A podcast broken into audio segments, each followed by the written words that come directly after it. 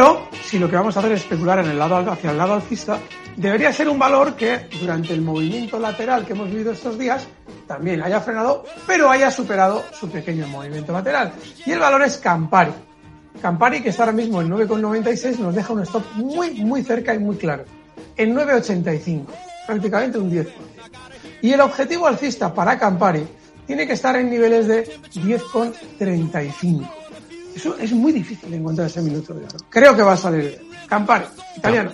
Campari, sí, es la compañía esta italiana, ¿no? Que tiene los aperitivos estos eh, alcohólicos también de color rojo, ¿no? Y cosas así que que le gusta a la, a la, gente original, voy a decirlo así, ¿no? Eso es. bueno, pues eh, Campari en el minuto de oro con Alberto Iturralde. Como siempre